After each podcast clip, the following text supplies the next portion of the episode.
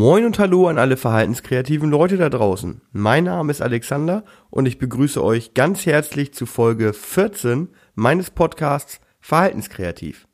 In dieser Folge soll es um Autoaggression und selbstverletzendes Verhalten gehen.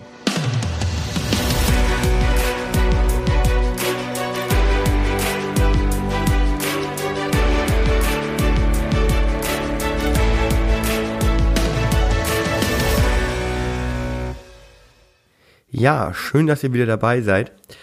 Ich hatte ja in den letzten beiden Wochen schon mein äh, Konzept ein bisschen umgestellt und bin seitdem ein bisschen freier unterwegs, was mein Redefluss angeht. Naja, was den Redefluss angeht, wahrscheinlich eher umgekehrt, aber ähm, eben weniger gescriptet, als das vorher der Fall war. Und ich hatte euch gefragt, ob ihr damit einverstanden seid oder ob ihr lieber das alte Format wieder hättet. Und die Rückmeldung, die ich bekommen habe, waren alle durchweg positiv. Also ihr habt da offensichtlich kein Problem damit, dass ich das weiterhin so mache. Da bin ich tatsächlich auch sehr dankbar drum, weil das doch eine ganze Menge Zeitersparnis für mich bedeutet. Zumal ich diese Woche auch noch, vielleicht hört ihr es auch schon ein bisschen erkältet bin, eigentlich die ganze Woche schon, zumindestens die Morgende immer, bin ich relativ schwer hochgekommen. Glücklicherweise hatte ich Spätdienst diese Woche und äh, konnte jeweils ausschlafen. Das hat mir auch tatsächlich sehr gut getan.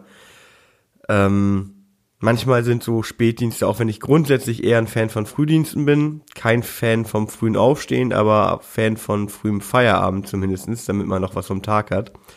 Diese Woche hat mir der Spätdienst tatsächlich sehr, sehr gut getan, dass ich eben jeweils ein bisschen zu Kräften gekommen bin und äh, ruhig in den Tag starten konnte. Und dann am Nachmittag oder eigentlich schon am späten Vormittag ging es mir dann auch jeweils schon besser. Aber wie ihr hört, die Erkältung ist noch nicht ganz besiegt. Aber es wird auf jeden Fall besser von Tag zu Tag. Ansonsten habe ich diese Woche dann auch dementsprechend nicht so wahnsinnig viel gemacht, außer äh, mich morgens selber bemitleidet und den Nachmittag dann ähm, bei der Arbeit verbracht. Nächste Woche wird da deutlich spannender. Da habe ich nämlich eine Woche Bildungsurlaub und da geht es um gewaltfreie Kommunikation. Da werde ich einen erstmal fünftägigen Kurs zu machen und dann im März nochmal äh, den zweiten Teil, der dann nochmal drei Tage lang ist. Also insgesamt ein achttägiger Kurs über gewaltfreie Kommunikation. Und da bin ich sehr gespannt drauf. Ich habe mich schon ein bisschen mit dem Thema auseinandergesetzt. Ich weiß also so in etwa ähm, oder habe schon eine relativ gute Ahnung davon, worum es dabei geht. Habe das auch selber schon ein bisschen in meinen Alltag mit integriert und ähm, möchte mich jetzt aber intensiv damit auseinandersetzen. Und in erster Linie geht es mir darum, um ja meine eigene innere Haltung nochmal selber zu überdenken, mir die Zeit zu nehmen, da nochmal auch durch äußere Einflüsse drauf einzuwirken, wie meine Haltung denn vielleicht noch zu verbessern ist. Was heißt vielleicht? Natürlich ist sie noch zu verbessern. Alles geht zu verbessern. Ich bin weit, weit davon entfernt, perfekt zu sein. Da freue ich mich auf jeden Fall drauf. Was ja auch immer schön ist bei solchen Fortbildungen oder Seminaren, ist, dass man neue Leute kennenlernt, die eben auch aus dem, die auch das gleiche Interesse haben, jetzt in dem Fall eben die gewaltfreie Kommunikation. Und ich bin mir sicher, dass da ein paar Leute dabei sind, äh, mit denen ich mich gut verstehen werde. Aber ich werde davon berichten. Nächste Woche sicherlich dann nochmal am Anfang des Podcasts und äh, generell habe ich vor, vielleicht die ein oder andere kleine Story bei Instagram zu machen.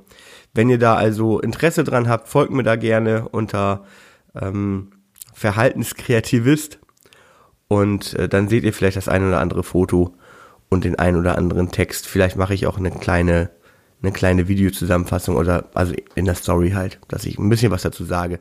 Werde ich sehen. Mal gucken, wie das alles so läuft. Jetzt würde ich aber erstmal gerne in das Thema einsteigen und zwar Autoaggression beziehungsweise selbstverletzendes Verhalten.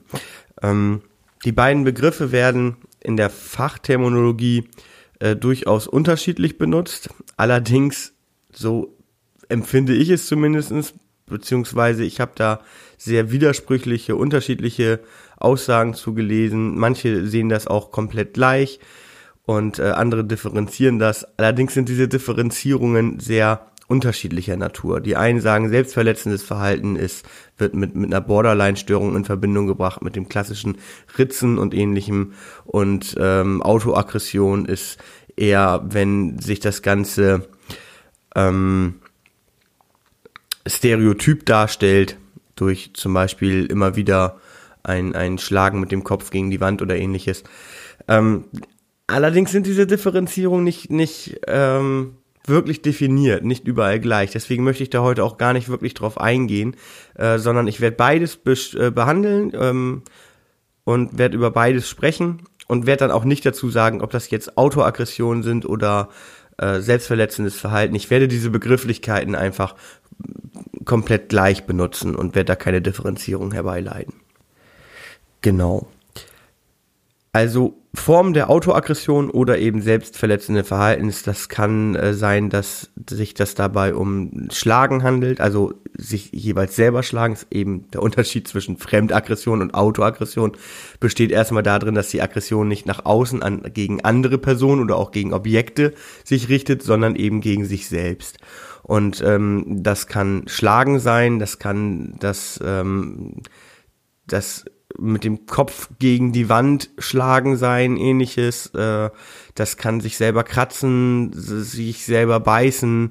Ähm, manche üben einen, einen Druck auf die eigenen Organe aus, also indem sie einfach zum Beispiel eine Faust formen und das ähm, ja auf den eigenen Körper richten, die Faust und dann sehr, sehr fest zudrücken.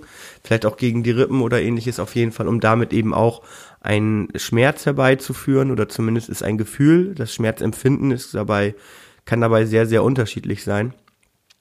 Und das kann eben auch das Ritzen sein oder ähnliches, was man ja häufig mit der Borderline-Störung in Verbindung bringt, was aber genauso gut auch auftreten kann, ohne dass eine Borderline-Störung besteht. Und ähm, eine Borderline-Störung kann auch bestehen, ohne dass dabei selbstverletzendes Verhalten, wie zum Beispiel das Ritzen, ähm, durchgeführt wird. Das ist also nicht miteinander verbunden. Wer jetzt also schon mal mit Autoaggression zu tun hatte im Zusammenhang mit der eigenen Arbeit, der wird da schon etwas im Kopf haben. Der wird an bestimmte Situationen denken und ähm, der kennt dann eben mindestens eine oder mehrere von den eben genannten Formen der Autoaggression auch schon aus, aus eigener Erfahrung.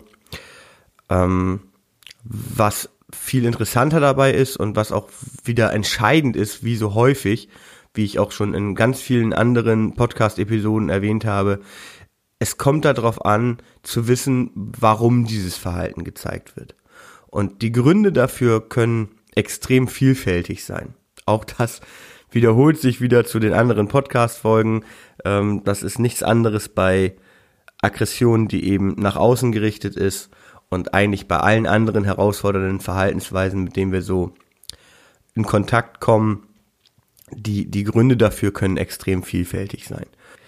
Und genauso wie in vielen anderen Beispielen schon erwähnt, können auch hier die Gründe dafür komplett gegensätzlich sein. Also es kann äh, bei jemandem vorkommen, dass er eben eine Reizüberflutung erleidet und sich auf einen Reiz konzentrieren möchte und dafür sich selber Schmerzen zufügt. Das heißt, er kneift sich zum Beispiel in den Unterarm und das ist so doll, dass dieser Schmerz der Reiz ist, den er mitbekommt, um andere Reize nicht mehr mitzubekommen. Das können ähm, Reize sein von, von Lautstärke, das können Reize sein wie Gerüche oder ähm, tatsächlich auch eine, eine zu hohe Lichteinstrahlung oder ähnliches. Und dieser unangenehme Reiz, weil er eben gerade zu stark wahrgenommen wird, der wird dadurch abgeschwächt, dass er sich eben auf den Reiz des Schmerzes konzentriert. Ähm, es kann aber auch genauso gut sein, dass es eine Unterforderung der Reize ist. Ich glaube, das hatte ich auch schon in einem anderen Beispiel zu einer anderen Situation in einem anderen Podcast erwähnt. Ähm, aber es ist hier eben genau das Gleiche, dass eben auch eine Reizunterforderung der Grund sein kann, da kommt es dann eben zu diesen Stereotypien, die wir kennen. Ähm, dass zum Beispiel jemand wiederholt mit dem Kopf, also schaukelt und mit dem Kopf gegen, ich sollte das vielleicht nicht nachmachen, während ich rede, das kommt mit dem Mikrofon nicht so gut. Ähm, also schlägt wiederholt mit dem Kopf gegen die Wand und ähm, ja, fügt sich somit Reize zu, die er sonst eben nicht hat. Das ist ja in Verbindung mit der Hospitalisierung. Äh, davon haben wir ja auch alle schon in der, in der Ausbildung gehört, wo eben eine, eine über, über lange Dauer eine Reizunterforderung gegeben ist und auch fehlende soziale Kontakte ähm, oder zumindest enge Bezugspersonen, die dann eben nicht vorhanden waren und sind. Und dadurch äh, kann sich so etwas herausbilden. Gleiches ähm, oder auch ein Grund für autoaggressives Verhalten kann, das kann eine Lösungsstrategie für Stress sein, eine, ein Umgang mit Stress. Das heißt, es kommt zu einer Stressüberforderung und auch da ähm, kann diese selbstverletzende Verhaltensweise Sicherheit geben, tatsächlich. Ähm, eine, eine Überforderung hat immer etwas mit Kontrollverlust zu tun. Und wenn ich keine Kontrolle habe, dann fühle ich mich unwohl. Das geht den meisten von uns genauso. Und über den Schmerz, über die Intensität des Schmerzes, über die Art des Schmerzes, habe ich selber Kontrolle, wenn ich mir diesen Schmerz denn selber zufüge. Das heißt, ich kann mich wieder, ich kann mich zum Beispiel, ich kann mir in die Hand beißen und ich kann selber entscheiden, wie doll beiße ich in die Hand, an welche Stelle der Hand beiße ich, da wo es besonders wo ich besonders empfindlich bin und es dementsprechend mehr weh tut oder vielleicht da, wo es weniger weh tut. Und das habe alles ich selber unter Kontrolle. Und das gibt mir dann in der Situation wieder ein gutes Gefühl. Weshalb es eben auch drauf ankommt, aus welchem Grund, also wir müssen wissen, warum diese Autoaggression durchgeführt wird, damit wir dann auch entsprechend darauf reagieren können. Was ich grundsätzlich empfehle, ist, wenn die Autoaggression nicht wirklich zu einer Gefahr führt, nicht wirklich ähm, zu starken Verletzungen oder bleibenden Schäden führen kann, dann mischt euch da am besten erstmal nicht ein. Ich weiß, dass das schwierig ist, sich das mit anzusehen. Das ist äh, hart für uns, also das kenne ich selber auch. Ich habe da auch kein gutes Gefühl für. Ähm, wir sind ja nun auch alle empathische Menschen und spüren diesen Schmerz ein Stück weit mit. Aber das Verhalten passiert immer aus einem Grund. Und ähm, auch wenn wir den Grund vielleicht noch nicht wissen, müssen wir eben das erstmal akzeptieren und sollten wirklich erst dann eingreifen, wenn wir merken, okay, jetzt wird es wirklich gefährlich, jetzt kommt es ähm, zu, zu bleibenden Schäden oder zu starken Verletzungen, zu Blutverlust oder ähnlichem. Und ähm, da geht's natürlich dann nicht anders, da müssen wir dann eingreifen. Natürlich gibt es auch noch soziale Aspekte, warum es zu selbstverletzenden Handlungen kommt ähm, oder kommen kann. Zum Beispiel eben so dieser, was man dann wieder mit der Borderline-Erkrankung häufig in Verbindung bringt, dieser Hilfeschrei nach außen, dass ähm, man ja, dass, dass die innere Welt im Endeffekt nach außen deutlich macht und zeigt, dass es einem nicht gut geht und dass man Hilfe möchte. Ähm, das heißt noch lange nicht, dass diese Hilfe dann auch direkt dankbar angenommen wird. Ähm, Gerade bei einer Borderline-Störung sollten wir uns da definitiv nicht drauf verlassen. Aber ähm, erstmal zeigt es eben nach außen hin, dass da eine, eine Aufmerksamkeit benötigt wird. Äh, das sieht man dann auch häufig daran, dass diese Narben relativ offen getragen werden, häufig, ähm, je nach aktueller Verfassung auch. Es kann also genauso gut sein, dass die Narben eben sehr gut versteckt werden und selbst bei heißen Temperaturen langärmliche Oberteile getragen werden und ähnliches, damit die Narben nicht entdeckt werden. Je nachdem, ob dieser Mensch das jetzt gerade, ja, diese Aufmerksamkeit gerade möchte oder sich eher nach innen verschließt und eben keinen Kontakt zur Außenwelt möchte oder zumindest nicht äh, über dieses Thema angesprochen werden möchte. Ihr seht, die Gründe sind wie immer sehr, sehr unterschiedlich und äh, zum Teil auch komplett gegensätzlich. Und das verlangt von uns wie immer, dass wir gut beobachten, dass wir genau hinschauen, in welchen Situationen tritt dieses Verhalten auf. Ich war jetzt äh, vor kurzem bei mir in der Einrichtung nach den Schulungen, die ich durchgeführt habe, in einer äh, Wohngruppe und habe dort hospitiert in den Vormittagsstunden bei einem ähm, Bewohner, der ja gerade in, der Morgenpflege und in den, in den Morgenstunden generell sehr herausfordernd ist. gerade auch was fremdaggressives Verhalten angeht, aber auch parallel autoaggressives Verhalten zeigt. Und ähm, da war es sehr schnell ersichtlich, dass es mit einer großen Portion Stress in Verbindung steht. Also der war komplett vom Aufstehen, ähm, ja, vom Aufstehen an, bis er dann irgendwann mit Duschen, Zähneputzen und Anziehen und so weiter fertig war, stand er komplett unter Stress und war durchgehend nahe der Überforderung. Obwohl die Mitarbeiterin, die ihn begleitet hat, das Ganze wirklich super gemacht hat. Ähm, die hat ihm den nötigen Raum gegeben, dass er selber, er ist dann zwischendurch immer wieder weggegangen und, und hat sich im Kreis gedreht und ähnliches, um dann diesen Abstand zu gewinnen, den er brauchte, ist dann auch wieder zurückgekommen und ähm, gleichzeitig hat die Mitarbeiterin ihm aber auch einen klaren Rahmen gesteckt, äh, wenn das quasi übertrieben hat, dass sie ihn ähm, dann auch deutlich gemacht hat und auch durch Körperkontakt deutlich gemacht hat, äh, dass es jetzt weitergeht. Ähm, das empfand ich auch in der Situation jetzt. Also ich, ich kann immer nur von, von Situationen sprechen. Das ist kein allgemein richtiges Verhalten, was ich jetzt beschreibe, sondern in der Situation ähm, empfand ich das als absolut korrekt, dass sie eben eine, eine gute Mischung gefunden hat aus Raum lassen und dann aber auch eben wieder die Struktur ganz klar zu stecken und zu sagen, okay, jetzt geht's hier weiter, sonst passiert nichts. Und ähm, das war auch, habe ich überhaupt nichts äh, dran beanstanden, äh, konnte ich überhaupt nichts dran beanstanden. Und sie sagte auch im Nachhinein, dass das ein sehr, sehr positiver Vormittag war, dass das also ähm, im Normalfall sein Verhalten wesentlich herausfordernder ist als jetzt an dem Tag, wo ich damit hospitiert habe. Ich werde da zukünftig noch öfter mit reingucken, um vielleicht auch nochmal andere Situationen ähm, mit beobachten zu können. Letztendlich geht es mir aber darum zu sagen, dass dieser Stress äh, für mich als Außenstehender und auch als, als Beobachter, der gar nicht direkt in der Situation mit drinne war, sehr, sehr offensichtlich zu sehen war. Und als ich das im Nachhinein im Nachgespräch angesprochen habe, war das der Mitarbeiterin, der Kollegin auch sofort klar, dass das so ist. Sie hat das aber gar nicht so empfunden in der Situation, weil das ja ein sehr positiver Vormittag gewesen ist und sie dementsprechend froh war, dass das so gut gelaufen ist. Dass sie währenddessen mehrfach geschlagen wurde von dem Bewohner ähm, das hat sie gar nicht realisiert, weil die Intensität der Schläge und auch die Häufigkeit der Schläge deutlich weniger häufig da war oder generell wesentlich geringer ausgeprägt war, als das in einem durchschnittlichen Vormittag war.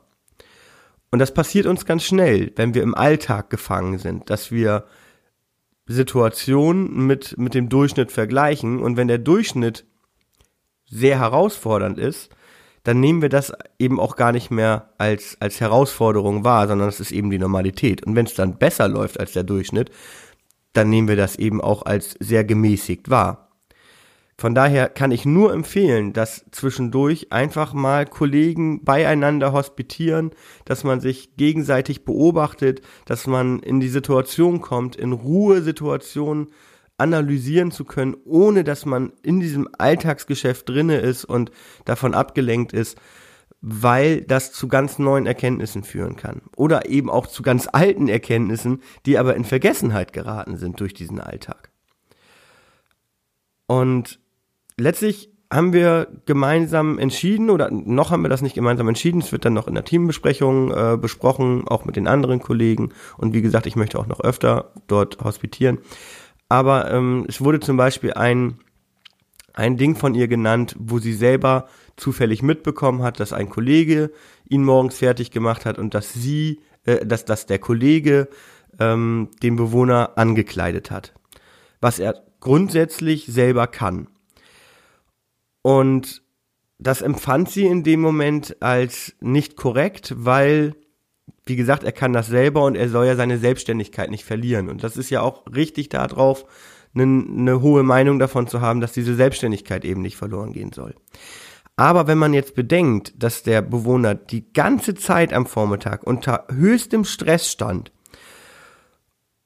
und als er angezogen wurde von dem Kollegen, nahezu ents komplett entspannt war und es eben auch nicht zu auto- oder fremdaggressiven Handlungen gekommen ist, dann bin ich der Meinung, dann lasst uns diesen jungen Mann doch einfach anziehen. lasst ihm diesen Stressfaktor, diesen zusätzlichen noch nehmen. Der war sicherlich immer noch genug gestresst. Da waren noch genug Situationen, die ihn unter großen Stress gesetzt haben. Aber ein Stresspunkt können wir ihm nehmen und dass er das verlernt, sich anzuziehen, weil wir ihn morgens jetzt dabei unterstützen, das stelle ich, da, da schreibe ich ein ganz, ganz großes Fragezeichen dahinter. Zumal eben bei ihm auch der, der Fall ist, dass er in den Nachmittags- und Abendstunden wesentlich entspannter ist und dann kann man eben die Zeiten nutzen, um mit ihm an lebenspraktischen Fähigkeiten zu arbeiten.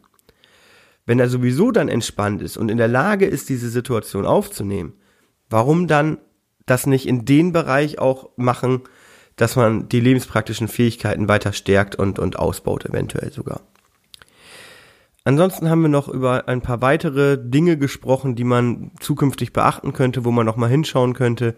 Ich möchte jetzt gar nicht zu sehr ins Detail gehen, ähm, aber es ging zum Beispiel darum, dass ich durch die Beobachtung, und das hat auch die Kollegin dann wieder bestätigt, dass sie dieses, diese Problematik auch kennen, eben das Gefühl hatte, dass der, der Toilettengang an sich eine große Herausforderung für ihn war und eventuell auch mit Schmerzen verbunden war, ähm, wo man dann einfach nochmal abklären sollte, medizinisch, ob da eventuell eine Verstopfung vorliegt oder ähm, eine Problematik in der Richtung, eventuell Blähungen oder ähnliches. Äh, da sagte die Kollegin dann, dass er eben sehr, sehr häufig unter Blähungen leidet. Und ähm, wenn jemand durchgehend unter Bauchschmerzen leidet, weil er Blähungen hat oder versteckte Blähungen oder ähnliches, dann ist das definitiv ein Stressfaktor. Das haben wir, als wir uns mit dem Thema Stress näher auseinandergesetzt haben, schon besprochen, dass es bei uns im Bereich nicht selten ist, dass unsere Klienten unter Schmerzen leiden, die wir einfach nicht entdecken weil sie das nicht verbal äußern können. Und genau das ist bei ihm eben der Fall. Er kann nicht verbal äußern, wenn er Schmerzen hat, aber er hat verschiedene Gestiken gemacht, verschiedene Ausdrucksweisen, die darauf hingewiesen haben, dass er unter Umständen Schmerzen hat. Und dazu kommt eben, dass er häufig unter Blähungen leidet. Und ähm, das ist erstmal unangenehm für die Kollegen, die dabei sind, weil es natürlich nicht angenehm riecht. Aber wir sollten dann auch ähm, drüber nachdenken, ob da medizinisch irgendwas abzuklären ist und ob da eventuell ein Leidensdruck genommen werden kann. Und das, solche Kleinigkeiten, solche Dinge sind, sind ein paar mit aufgefallen. Einige Sachen davon äh, haben die Kollegen auch schon abgeklärt und haben da auch schon geguckt. Ähm, aber es ist eben nie verkehrt, wenn jemand da von außen nochmal drauf guckt und dann auch mit den Kollegen ins Gespräch geht. Ich bin gespannt, was äh, weiter dabei rauskommt, auch wenn ich dann mit anderen Kollegen, also wenn ich nochmal wieder hospitiere, dann sicherlich auch bei anderen Kollegen und nicht bei der Kollegin, bei der ich jetzt war. Und ähm, da bin ich mir sicher, dass dann auch Situationen auftauchen, dass ich Verhaltensweisen, andere Verhaltensweisen von Kollegen sehe, die vielleicht dazu beitragen, dass eine größere Entspannung kommt oder auch dazu beitragen, dass eine weniger große Entspannung äh, eintritt und wo man dann einfach auch nochmal in der Teamsitzung drüber sprechen kann, okay, Kollegin A macht das so, ähm, wie wäre es denn für die anderen Kollegen, wenn ihr euch da was abgucken würdet? Das ist nicht immer möglich, das ist auch immer abhängig von Persönlichkeiten und äh, wir, es geht nicht darum, dass wir unsere Kollegen kopieren, das funktioniert nämlich nur in den seltensten Fällen. Aber es gibt natürlich Methoden oder Handlungsweisen, die man schon übernehmen kann, ohne dass man jetzt die Art einer Person übernimmt. Ähm, wenn wir zu unauthentisch werden, dann führt das nämlich ganz sicher nicht zu einer Stressreduktion bei unseren Klienten, sondern eher im Gegenteil. Ja, das waren jetzt ein paar kleine Beispiele, was man tun kann gegen aggressives oder eben auch autoaggressives Verhalten. Also in, in dem genannten Beispiel ähm, war das auch tatsächlich eine Mischung aus beiden. Er hat sowohl den Kopf gegen die, gegen die Fliesen geschlagen während des Duschens und in der, also grundsätzlich kam das auch schon wesentlich stärker und heftiger vor, als ich das da jetzt selber erlebt habe. Ähm, er hat aber auch nach der Betreuerin geschlagen und ähm, er hat diesen, was ich vorhin als Beispiel genannt hatte, diesen Druck, dass er die Fäuste geballt hat und äh, in den eigenen Körper hineingedrückt hat mit einem relativ äh, hohen Druck. Da ist also sehr vielfältiges Verhalten gewesen, sowohl auto- als auch fremdaggressiv. Und wenn wir eine Ahnung haben, wo das Verhalten herkommt, dann können wir eben auch darauf reagieren. Und dafür müssen dann eben auch erstmal Sachen abgeklärt werden, wie zum Beispiel der gesundheitliche Zustand. Okay, ähm, ich würde sagen, für heute war's das. Wir haben jetzt fast 25 Minuten voll. Und ähm, ich bin froh, wenn ich meine Stimme wieder ein bisschen schonen kann. Von daher, ähm, Dankeschön fürs Zuhören, jetzt auch bis zum Ende. Und ich wünsche euch eine fantastische Woche.